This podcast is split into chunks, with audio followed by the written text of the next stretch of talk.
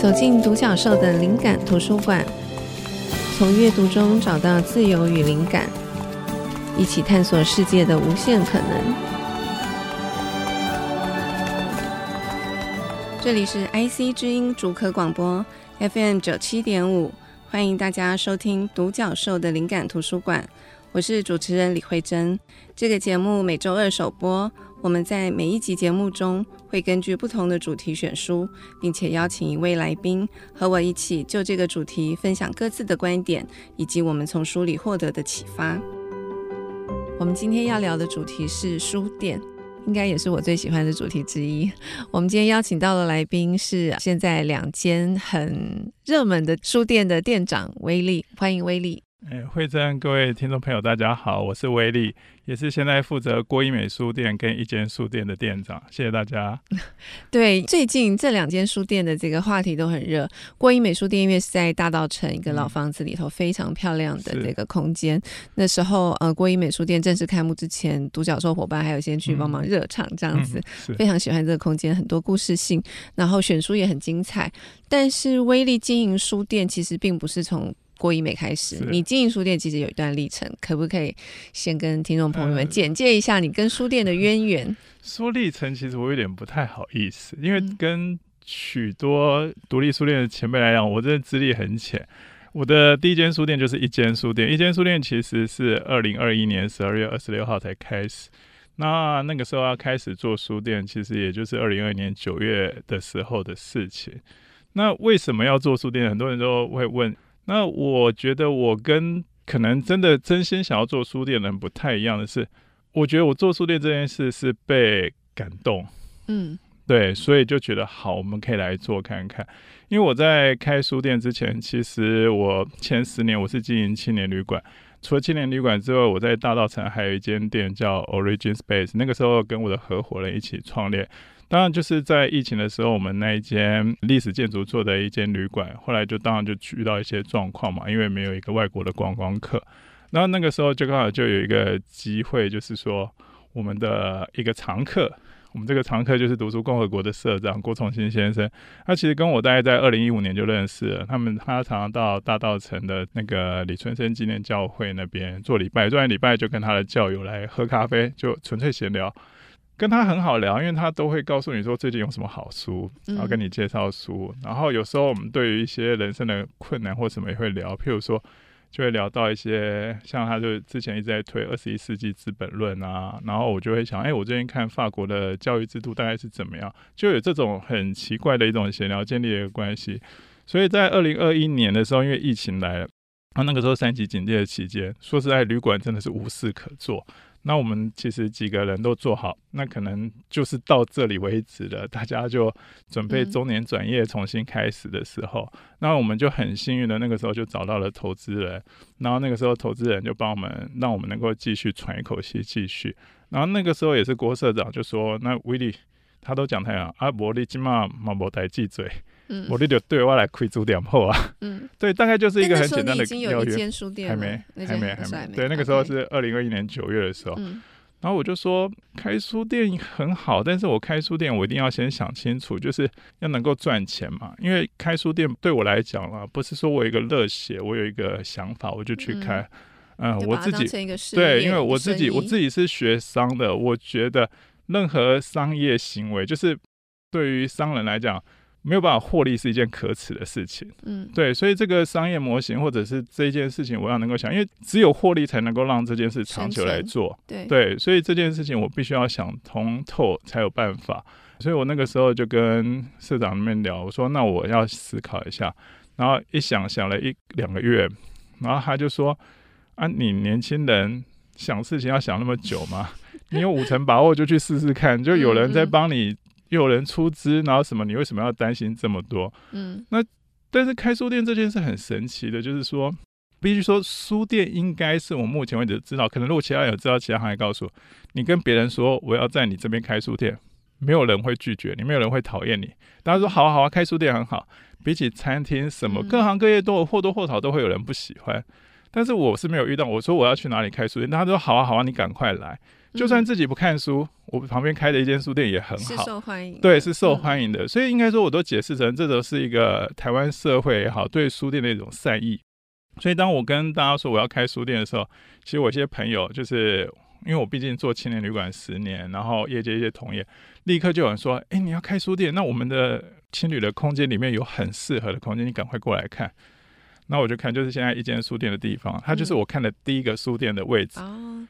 然后结果我要去看第二个的时候，第一个后来他们就跟现在的经营者就谈一谈，他就开了一个租金。我说不行，这个租金太高，我做不起来。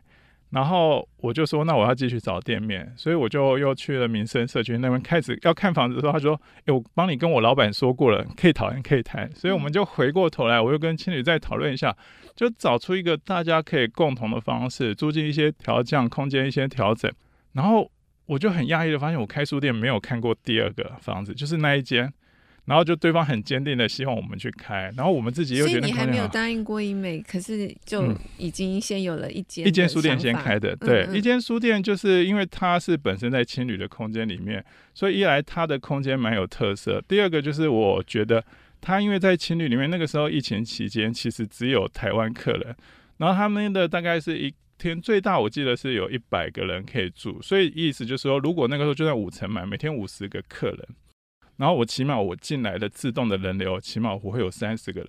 三个我都是用数学来算，那三十个人里面，我只要有三个人在我这边消费，就是它有一个基本的。然后除了青旅之外，我们前面有一间很有名的早餐店叫好出早餐，他们营业到下午三点。我想，那早餐的人也可以看到我，他们吃完早餐或者早午餐之后，他们也可以过来逛书店。所以我就在想说，虽然我是在小巷内，不是靠大马路，但是其实就有点秘密基地的感觉。然后这些人也都是变成一种我不用主动去招来的一个固定的人流，所以我就觉得这个买卖是合算的，我住在这边是对的。然后整个空间感又很特别，所以其实一间书店从开始讨论签约到装修，最后选书完的时候，本来就是依照以青旅里面的个年轻人爱旅行或者是一些文学心理这些比较重。那所以它的一楼的空间是这样子，那二楼的空间就是比较我个人的偏好，看一些史哲学，然后还有一个社会学的书就会在上面，也比较生硬一点。所以就是一二楼。威力，那你、嗯、虽然之前你的工作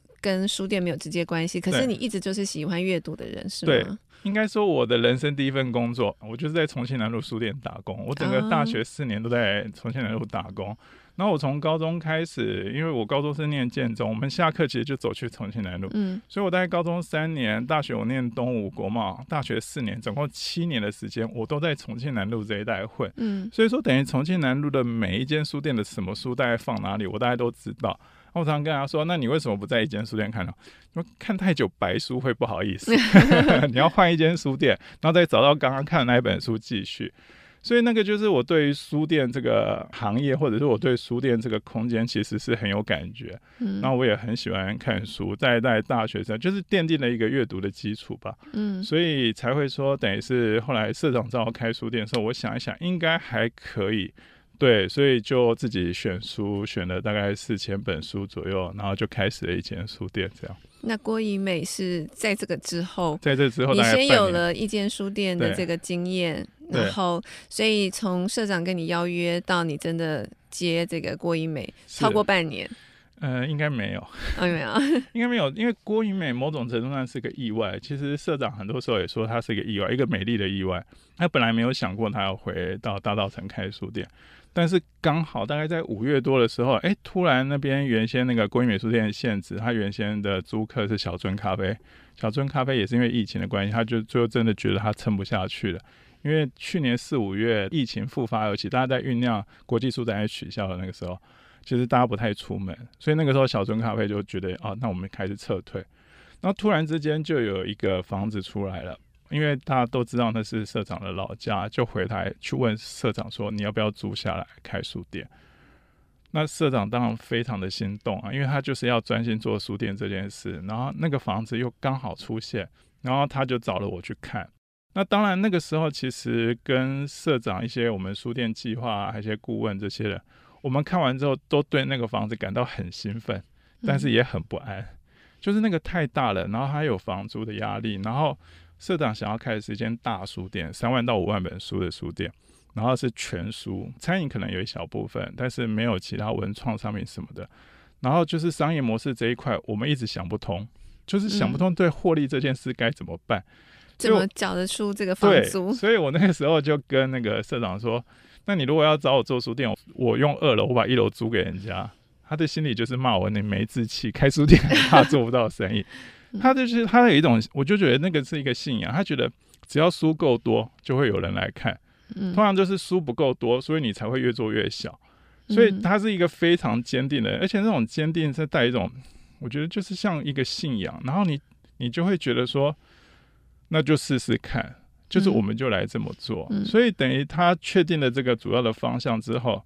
其实社长就那他的哲学是他投资你开书店，他不想要去管你，他只说他原则，书要很多，然后空间都要用，然后就这样。然后后面就是。你去想说每个空间要怎么用，你找设计师，然后你去招募你的团队，然后你去找一些可以帮你选书的人，就是所有东西你把它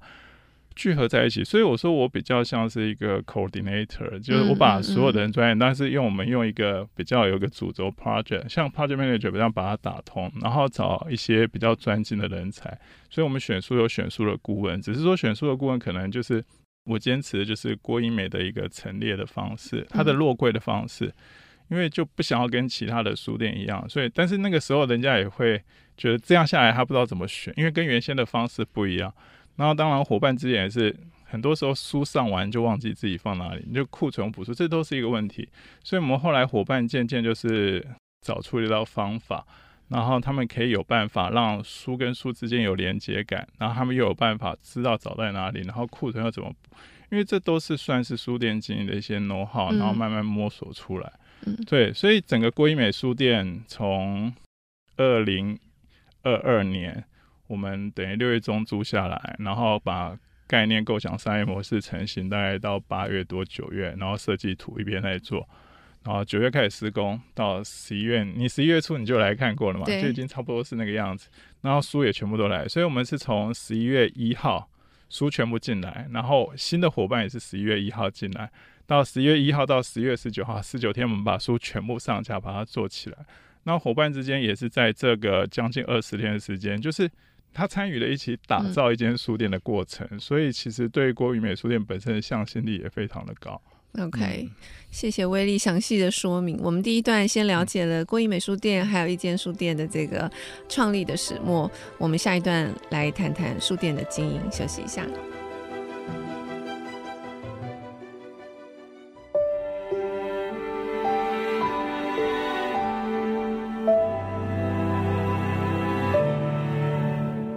欢迎回到独角兽的灵感图书馆。我们今天要谈的主题是书店，邀请到的来宾是归一美书店和一间书店的店长威利。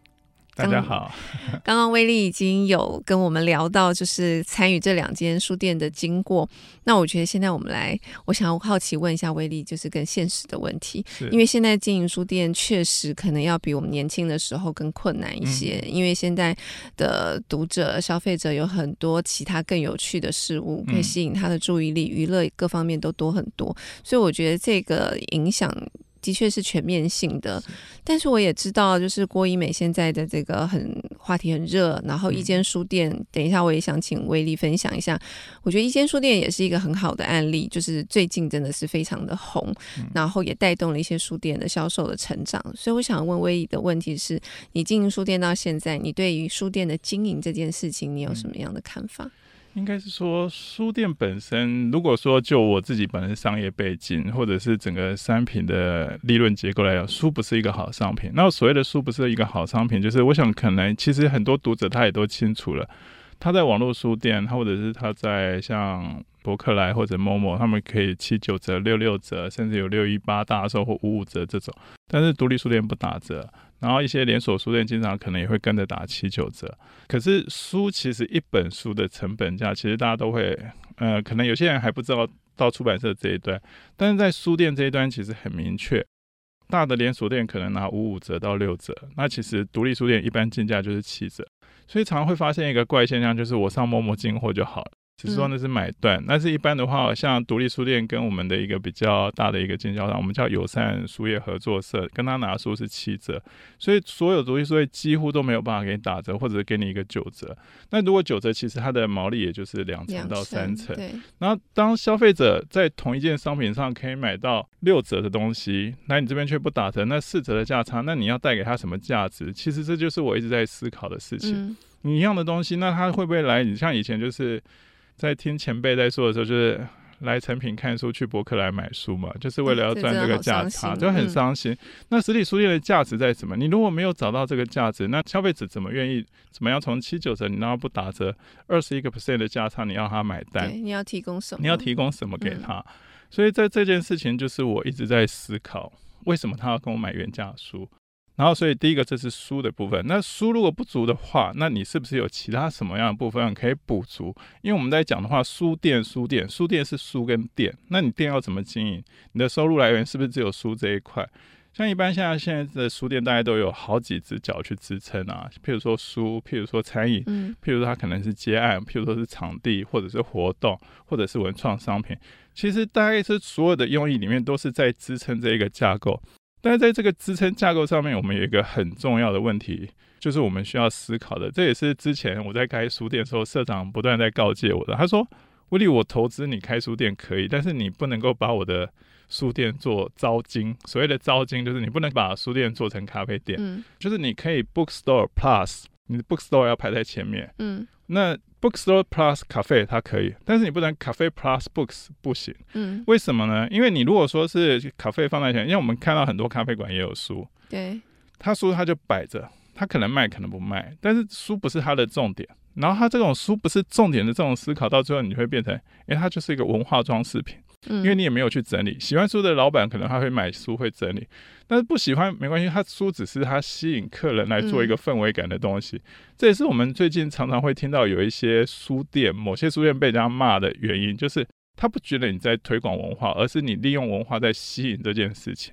那这个是一体两面。但是这件事的吊诡的程度，就是发现在你如果不是以书为主要的获利来源，你一定会走掉。那譬如说，我如果开的，我譬如说一间书店一开始饮料的生意特别好，嗯，那我的想法一定是，那我下季要换出什么新的饮料菜单，绝对不会是下季我要做什么书展，因为我的收入来源是靠饮料嘛。是，那我书可能就是资源是固定的，我就会投到饮料这边，书这边就会变少，或者说，那我书架是不是减少两个书架，我可以多四个位置出来卖饮料？嗯，这个是一个常见的一种理想跟现实之争，但是对书店它就非常致命，所以非常致命是。当你渐渐的屈服在不是书的品相的时候，书店就不像书店，而且书店不像书店这件事最敏感的人其实是读者。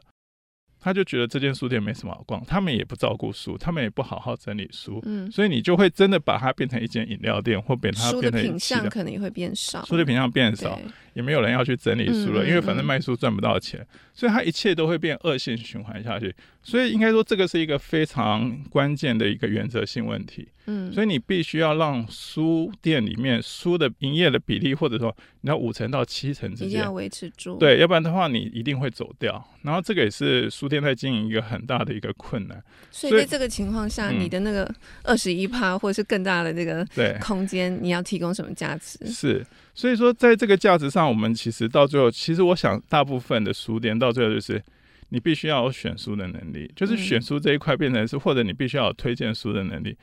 现代人来说，除非这些像重度的阅读者，重度阅读者其实他来跟独立书店买书或去跟什么，他其实是一种感情，他是要支持书店的感情，嗯、而不是他不知道买什么书。对于这些人，一个月要看十本书来，我都讲，他其实只是为了情感上要支持你，嗯、要不然他自己在网络书店挑一挑就书到他家就行了。所以我觉得。这件事是情感的资源，我不会去寄望在情感的资源上面。但是我譬如说，哎，有些不阅读的人，他进到你的地方，发现阅读的氛围很好，你跟他指引有什么书很值得，嗯、就他拿起来翻了之后，觉得真的很好看，他不会去多想我要网络比价，因为在他的生命里，一个月可能就那一两本书，那一本书的话三百八。你可以省六十几块了，但是他不会，他就是现场。尤其是对于我们现在的年轻人来讲，你只要不是超过一个额度的金额，他不会为了这个折扣是说看完之后他就离开，他反而感受到我只有在你这边我才买得到书，其他地方我连书都不想翻。这是第一个我们啊，第二个就是要有一个社群。所谓的社群就是他必须要知道说看书这件事，或者是写作分享性的这件事是有 credit 的，就好像独角兽一样。其实他们看书分享心得，他们是开心的，嗯，他们推荐书或什么，但是这种 credit 比较没有一个实际的，所以就是你没有让一般人经由阅读写心得这些产生那种心理的一个分享跟一个心理的愉悦。然后我们在一间这边做的时候，其实这个是一个很偶然。我一开始其实要做的事是希望大家看完书之后写心得，在网络上发表。那我认为这件事是有 credit，所以我会给你，你只要发表，然后你就 at 一间书店，那你就可以来书店，我招待你两杯饮料。你可以带朋友来喝，就说：“哎，我写了一个新的分享，结果就赢得两杯饮料。”然后我们也没有限，就希望大家来。参加者有，但是有限。然后这个其实有点做不太通。但是同一个时间，我们一样开始做便利贴，贴在书上，手写的，手写的。然后一开始只有我自己写，那我们的伙伴其实也很爱写。那接下来有客人看到，因为我们都会把便利贴跟纸放在那边，客人也会写，客人就开始写。其实最重要其实是让客人写这件事情，因为当客人开始写了之后，很多人看见发现写这件事贴上去，他是被触动的。他被触动的时候，第一个是他触动，第二个就是我可不可以也来写？嗯，对，然后这种就变成一个很微妙的一个带动感。你在那边留下一个东西，他就会回来，他会叫别人来看他的东西。你看到一个陌生人的触动，比起你看到一个书店老板或出版社在推这本书，其实那个感受是不一样。对，所以渐渐的，他这种就一个微妙的一个情感或社群的连接在这边。就变成他们这些人推荐的书，我愿意去翻，不是说我愿意去买。那还有一个步骤在，对。但是这样的话，就是诶，我到你这个空间来，我是容易被触动，可以买新书。我觉得这个就是应该是说，他在这边他得到了一个情感价值，他的时间花在这边，他是觉得是愉悦的，所以他愿意给书店多的这样的一个价值在。这是我认知的。威力的观察就是说，有这个手写的便利贴，让大家可以彼此分享。嗯、这件事情真的有带动到你们的收益吗？嗯、呃，这件事情一开始的时候不多，但是就是那一支 IG 的影片之后，嗯，我原先其实因为这种是没有一个大数据，我原先只是我一个想法，比较可能有点一厢情愿。嗯、但是因为这一位来帮我们拍影片的，他是 Rumos，他其实也是个素人。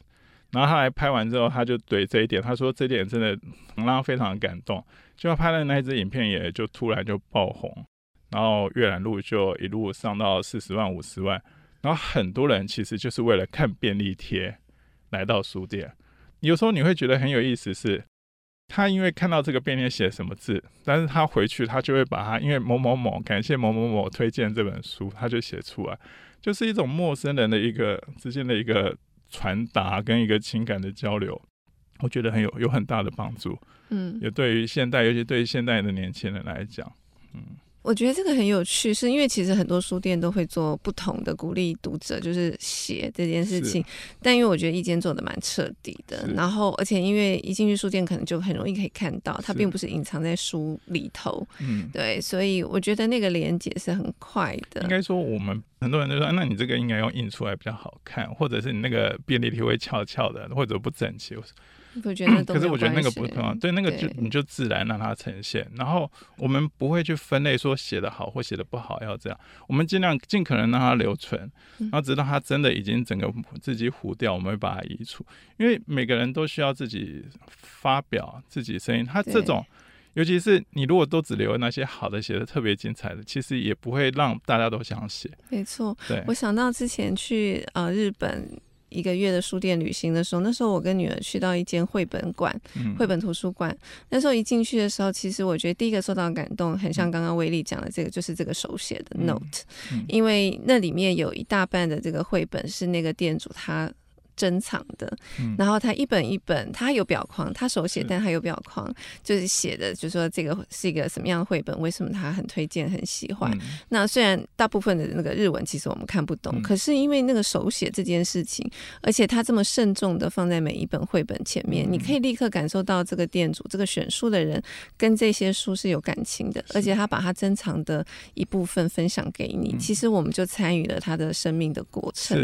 所以我觉得这件事情是很重珍贵的。那刚威力分享这个一间书店，让我联想到那一个月在很多的书店里头最棒的经验，其实就是看到这种真的非常人性化的部分，而不是说每一个书店都可以看到的那些书，而是在每一间书店看到的不同的部分。我觉得是那个独特性标示了这个书店的价值。是的，谢谢威力，我们休息一会，等会再回来继续聊。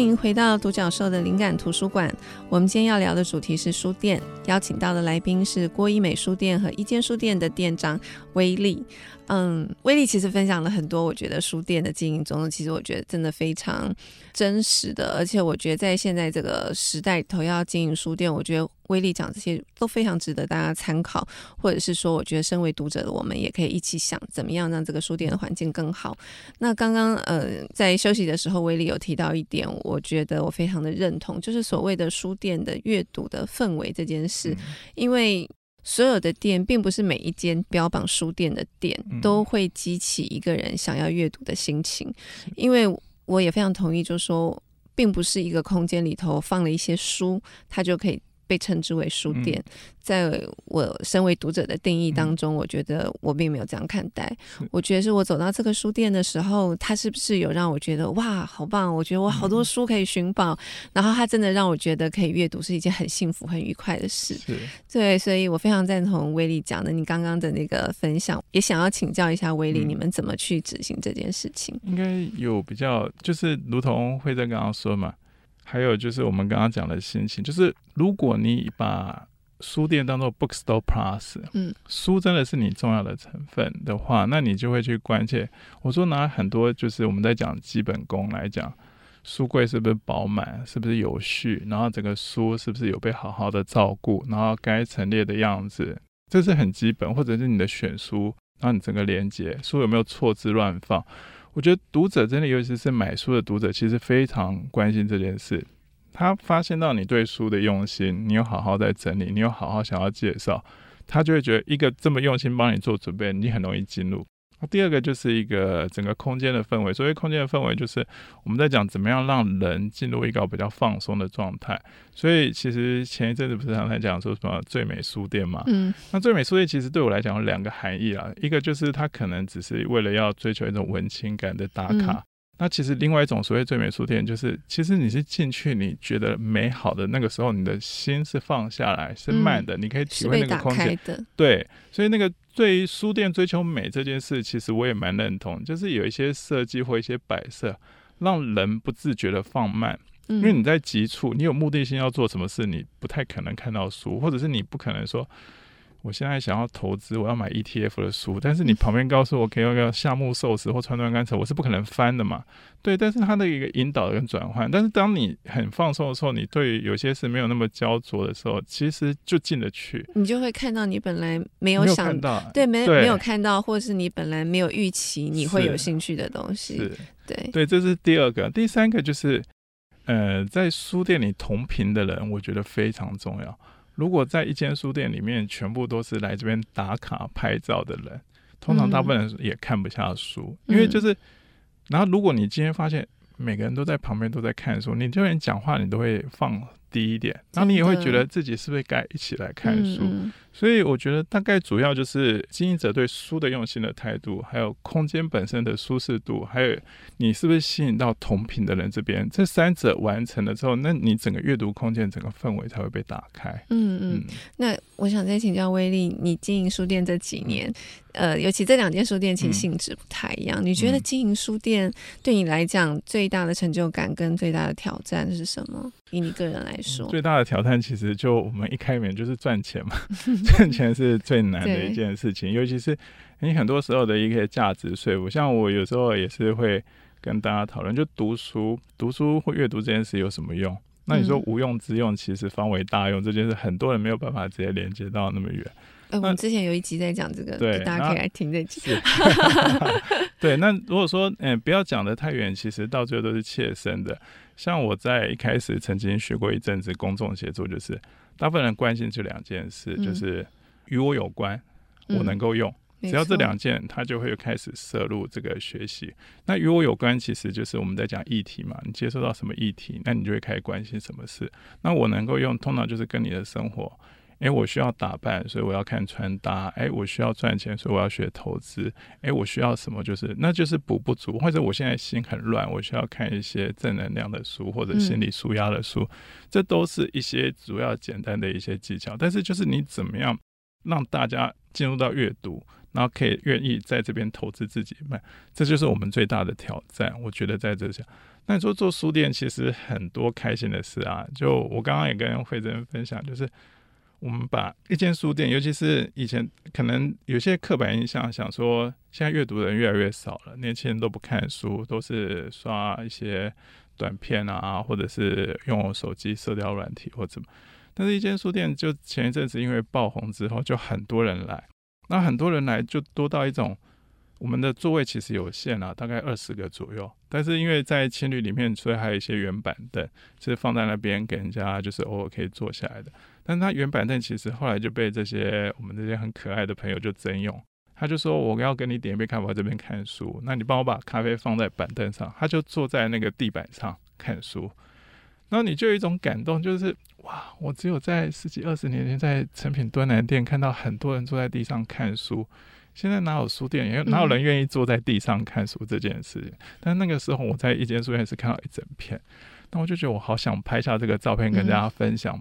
不是年轻人不读书吧？应该是他们找不到一个他们能够愿意花时间或一个地方来读书的这件事，嗯、然后让我真的有满满的成就感。真的，对，我也不太认同，就是就是我们不要轻易下定论说啊，年轻人都不读书，嗯嗯、因为我觉得刚刚讲，我觉得。所有时代的前进改变，其实都是全面性的。你说以我这个年纪来讲，嗯、我这个年纪的同辈就很爱看书嘛？这也未必见得。就说每个时代一定都有亲近书比较不那么亲近书的人。嗯、那只是说我们现在的挑战是，怎么让还愿意亲近书的人可以有一个场地，嗯、有一个书店，让他可以亲近阅读。可是我对慧珍讲这个，我有一个那个，就是我上次看一个，应该是日本人推的，他说不是说。爱看书的人变少了，就是本来不看书的人会来看书，现在不看书的人就不看书了。嗯，那这个意思其实就是说，他以前可能出了书没有一些，因为我一直相信内容有各种的途径可以传播，可能是讲座，可能是音乐会，可能展览或什么。然后只是在现代的社会中，你对于接受内容这件事不再只需要靠书，所以你要如何让书的吸引力或魅力把它回来，才去重新再跟这一款，因为。会看书的，其实真的二三四岁、二十岁、三十岁、四十岁、五十岁都有人一直在看书。对，你要怎么样让大家觉得，哎，看书在这种内容吸收途径上是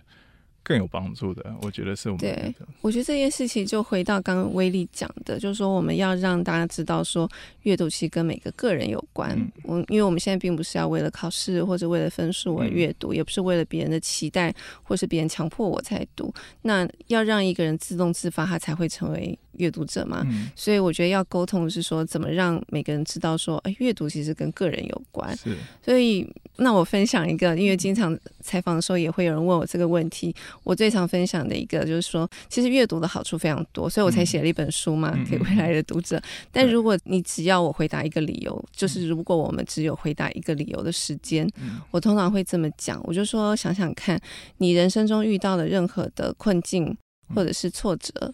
你绝对不是古今中外唯一一个，或是第一个遇到的人，嗯、对吧？是这个大家都可以同意。所以，当你遇到这些困难或者困境，你有一些纠结的时候，我相信大部分人不太容易很快的可以找到一个人听你倾诉，嗯、找了一个对的人听你倾诉。可是你很容易可以走到一间书店或是一个图书馆，嗯、去找到一个懂你的作者。嗯，这个是永远是书可以带给你最好的方便。而且不管你是上班族，你是家庭主妇，你一定都会有你自己要面对的人生的难题。嗯，那我觉得可以把书当成你生命中一个很重要的陪伴，是，是一个很好的力量。对，这个是我想。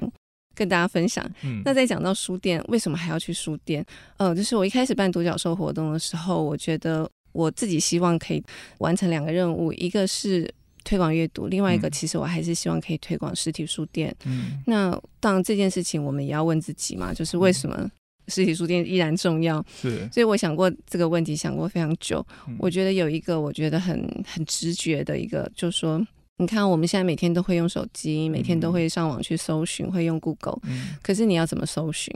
你一定要下关键字，是对不对？那对于你完全不知道的世界，其实你是无从下关键字的。是可是呢，当你去一间书店的时候，当你推开一间书店的门的时候，嗯、你一进去，你立刻就可以跟很多世界连上线。嗯、你会立刻发现到，原来有人在做这么有趣的事，原来有一个你从来不知道的地方存在，嗯、原来有这么好玩的事情正在发生，嗯、原来跟你同辈的人。他们是这样子在看事情，就是你立刻可以跟这些东西连上线。那我觉得它是一种对我来讲，去书店最大的好处就是跟未知相遇。是像以前在 Shopping Design 的时候，我们编过一期讲书店，那期的标题就是“惊喜邂逅”，制造惊喜邂逅的书店。嗯所以说，我觉得去书店一个很大的，对我来讲一个很大的收获就是跟我不知道的东西相遇。嗯、所以就像刚刚威力讲，如果我已经很清楚知道我要买什么书，我手机打开我就可以买了。所以我觉得我去书店最大的好处跟价值，并不是去跟我本来就知道的东西把它买回家，而是对，因为这间书店的选书，它会让我看到意外的世界，看到我不知道的东西。其实。同理，也有人问我说：“那现在有电子书，那实体书为什么我们不看电子书，还是要实体书？”其实也是同样的道理，也就是在那种知与未知的一个很模糊、很玄妙，我说不出来，那个就是实体书的一个价值，因为它触动你的时候，不是让你一个很清楚的路径去去找到这个东西，而是在一个你仿佛需要什么，然后跟这个世界某个地方有产生一种莫名的召唤，然后你们就相遇了，这种魅力。对啊，对。我觉得电子书跟纸本书各有不同的这个利弊，嗯，我觉得他们是没有办法完全互相取代的。那像刚刚威力讲，我也非常同意，就是说为什么现在还是鼓励大家要买书，嗯、就是不是只是去书店翻翻书，我真的鼓励大家喜欢的书要买回家，因为你想想看，你自己家里的书柜其实就是你走过的历程，嗯，对吧？就是你曾经这些书。在你的生命的某个时期，曾经陪伴过你，然后你只要经过它，那个空间当中有这些实体书存在，其实他们对你来讲就是一种提醒，就是一种支撑。嗯、所以我觉得家里有自己的书柜其实是非常好的。嗯、好，谢谢威力。那我们再休息一下，最后一段我们再回来。好，谢谢。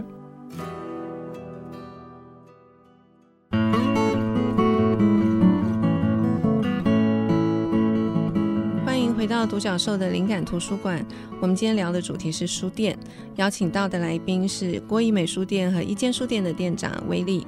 最后一段，我们照例要分享我们两个各自的 推荐书。是，嗯，那我先讲我的。好啊，好。我每次推荐的时候，其实我都有一点点，呃，怎么讲？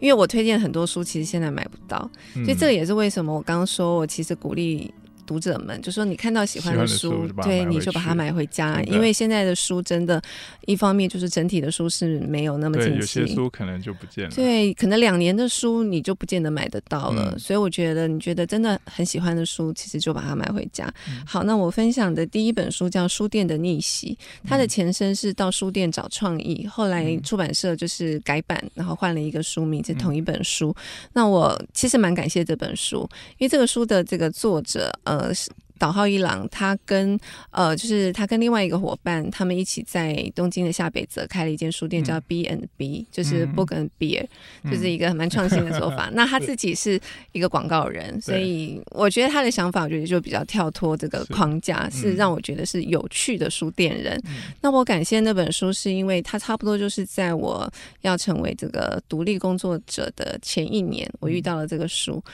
那我说，因为我自己的职业跟工作的关系，其实。有关于书店，有关于这本书，有关于阅读，是我的工作生涯当中，我每一天都必须要问自己的。嗯，那我在那个时间点遇到这个书，我觉得它解答了我很多为什么要阅读，为什么要去书店。嗯、那书店带给一个读者的好处到底是什么？我觉得它给我非常多的启发。嗯，所以它启发了我。现在 Shopping Design 我们做了一期跟书店有关的题目。嗯、到后来隔年，就是我离开，变成独立工作者，成立独角兽计划，嗯、我觉得都带着这本书给我的养分。对。所以，如果对书店有兴趣的朋友，其实我真的蛮推荐这本书书。那第二本我想要分享的就比较新的书，这本书确定买得到，过亿美书店、一店书店 都有，叫做《书店学》啊，它是一本嗯、呃、图文书，里面的照片非常丰富，就是收罗了世界各地有趣的独立书店，然后这些独立书店曾经做过的有趣的企划。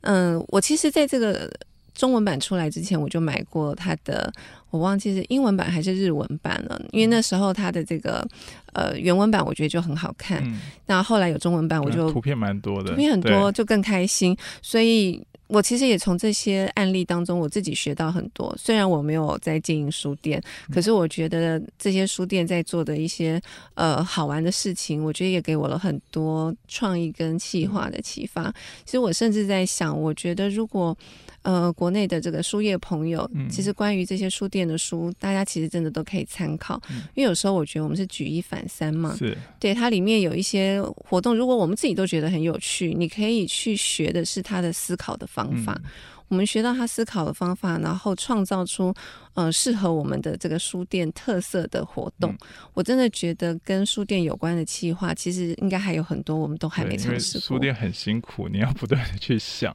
那个企划，要打动人才有办法。甚至对，甚至其实我觉得不只是书店，我真的觉得未来的实体空间都要去朝像刚刚威力讲的，我们都要去想，我们创造什么样的价值是数位没有办法提供的。那你有吸引大家专程而来的魅力，我觉得这个其实是每个行业都要。去思考，那所以就算你不是经营书店，我觉得从这些书当中应该也可以有一些收获。嗯、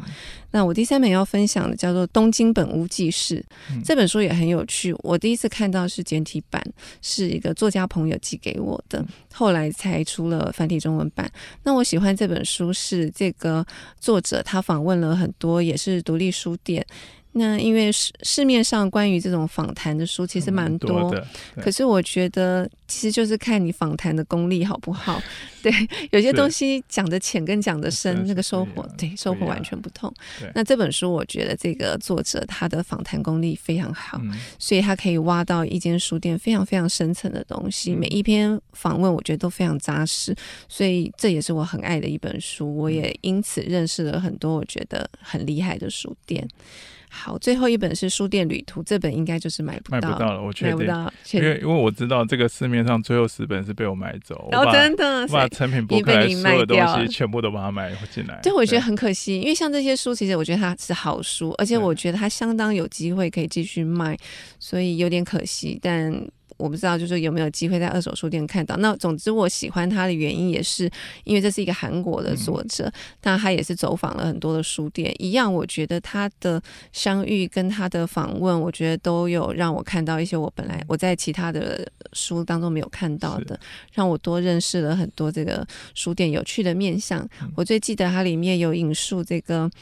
嗯，应该是莎士比亚书店的创办人曾经讲过，嗯、他说他经营书店，因为它是一个关于人如何活的事业。嗯、我非常喜欢这句话，所以以上是我今天的推荐书。是，就那一句话，也我觉得就是。怎么样让书店回到我们的生活？我觉得才是书店自身的关键。当你有时候想到没事，我们就去书店逛逛，当这件事变得很自然的时候，书店就不会离开这个世界。对，我觉得要让它变成我们的日常、日常生活的一部分。嗯、对，好，那谢谢慧珍，因为慧珍都介绍书店的书，那我是经营书店的。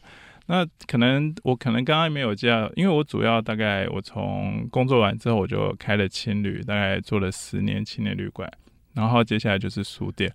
那我其实最近我看了一些书，比较都是很杂，我看书很杂。但我今天想要推的书是比较像正面或者是社会心理学，像第一本书就是我在一间最常推就是《爱的艺术》。嗯，那爱的艺术，弗洛姆的爱的艺术。那弗洛姆爱的艺术其实有一个最大的终结，但是大家都觉得说，我要能够被爱才是爱。嗯，我一定只要我自己变得更美好，一定会有人来爱我。对，但是它其实是反过来，所谓的爱这件事应该是主动，因为我自己的解读，爱是一种你生命力强大的反射，你可以把这些善意带给别人。甚至我不要说用爱这个字，我用善意哈。你一定要本身够强大，你到善意给到对方，对方接到你到善意的时候，接到这种温暖，人跟人的连接就会产生。所以在弗洛姆他在讲爱的艺术的时候，就是爱是可以训练，爱是由自我出发。你要经由爱，爱不是求回报，而是你光给予这个善意，你人就充满了愉悦，这件事是需要练习，不要理解，然后你人会怎么样？所以我一直会很强烈的建议一些。朋友或年轻的朋友，我们来看这本书，因为它不是只有男女的情爱，有跟父母、嗯、跟人类、跟神、兄跟兄弟这些，所以我把它广义一点，就我们可能西方叫爱，你说讲出来其实就是一种善意的连接，怎么样做一个很很好的连接？这是第一本《爱的艺术》，第二本其实也是弗洛姆书《逃避自由》。嗯，那《逃避自由》这本书写的比较早，它其实是在在讨论说，为什么人好不容易从近代世界取得了自由之后。然后他们会会被一些法西斯的政权，或者像希特勒这样的所迷惑，又丧失他们的自由，变成某种被意志上奴役的一个，不是一个独立的个体。那其实他也在讲说，人在得到自由的同时，其实失去了安全的保障。那简单就是说，在中古时代，你可能你人生就是一个身份，就是事情，你是木匠，你爸爸是木匠，你儿子将来也是木匠，你每天要做的事是固定，你在教会就有固定的位置，所以说其实你是很安稳的，你是很安全的，你知道你明天要做什么，因为你也知道你后天要做什么，你知道你未来要做什么。但是你把它换到现代的人，其实没有人知道自己未来要做什么，那些能够知道自己未来要做什么都是非常少数的人，嗯，然后所有人都是在想着我要做什么，我未来可以做什么。那这种过度的，你可以过度选择说，其实反而让人心很不定，就是它会变成说，我可以选 A，也可以选 B，但是我搞不好选了 A，我放弃了 B，但你执着点变成你放弃 B 这件事，所以选择对很多人来讲反而让他不自由，他宁可什么都不选，对，所以他就是在逃避自由那种感觉，在弗洛姆在讲人跟社会之间的互动之，我又看到另外一个更现代正面，那反映起来就是什么呢？就是我们现在来讲的话。在以前，我们可能比较不会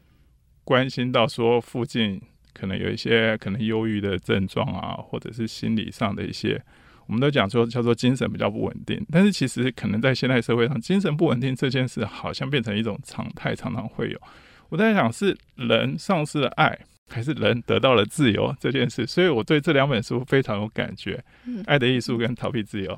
然后接下来就是一本书叫《生命的十二法则》。那生命的十法则其实作者非常的厉害，因为他从生物学、哲学、史学跟神学的相关去说明。他说明的十二个法则其实都非常的简单。譬如他的第一章就叫做“永远要抬头挺胸”。为什么？那永远要抬头挺胸，他说这个一个法则为什么可以？你可以开展出三十几页在讲这件事。他就用一个龙虾打架的故事，打赢的龙虾它会越来越强大，打输的龙虾它就会开始整个人就萎缩。所以说，其实人是有一个自我暗示。当你意识到自己的强大，你会正向的加强。所以你抬头挺胸的时候，有时候是装一个气势，让人家也觉得 you are get ready to do something，就是你准备好做什么事。所以抬头挺胸，就是你每天早上就要告诉你，我要抬头挺胸。我的，但这种事是一个很简单的事，但是它可以用很多反复的生物学什么的来解释这件事，或者是永远诚实，就是 honesty is the best policy 嘛。诚实为什么？那我们也常会说一些谎话啊，或者什么，但是谎话不是那个意思，就是你要对自己诚实，你才不会对于自己在不同的一个原则下做不同的，因为到最后真的瞧不起你的是你自己。嗯，对，所以就是像这样的书，《生命的十二法则》，所以三本。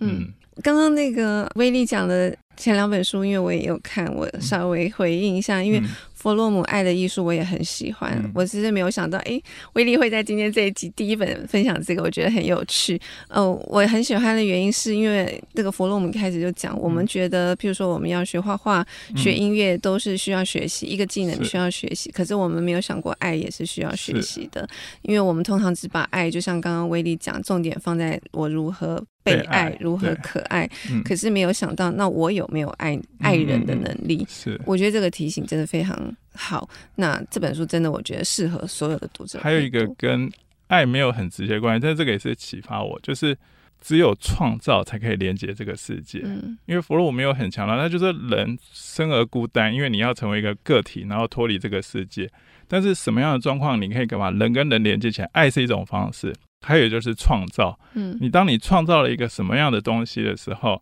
你发现你跟这个世界是有连接感的。我觉得这一段也是很振聋发聩吧，嗯嗯，就是我们常常会觉得说，工作很无聊，千篇一律，然后你觉得你平常的嗜好什么啊？你就是看你，就是你都是消费型的这种，你没有创造，嗯，因为创造那种自我满足，其实真的会让你不会觉得像孤单或寂寞，它是跟让你跟世界有连接这一段的话，我觉得这这真的是很让我感到有道理。我觉得这个也可以再回应刚刚威力讲的第二本书《自由》这个事情，嗯。嗯因为我自己写了一本《成为自由人》嘛，所以也常常会被问到这个议题。嗯、我真的也很深刻的体会，我觉得真的不是每个人都想要自由，是。因为自由就像刚刚威力分享弗洛姆的书，因为自由其实并不轻松，嗯、自由其实是一种承担，嗯、因为表示说从现在开始你要为你自己做的所有决定负全责，你不能再说哦，因为这个是谁叫我做的，对，是是别人要替我负这个责任，所以我觉得其实我们每个人都可以想一想，那我们想要的是轻松的人生。还是自由的人生，嗯、因为我觉得自由并不意味着轻松，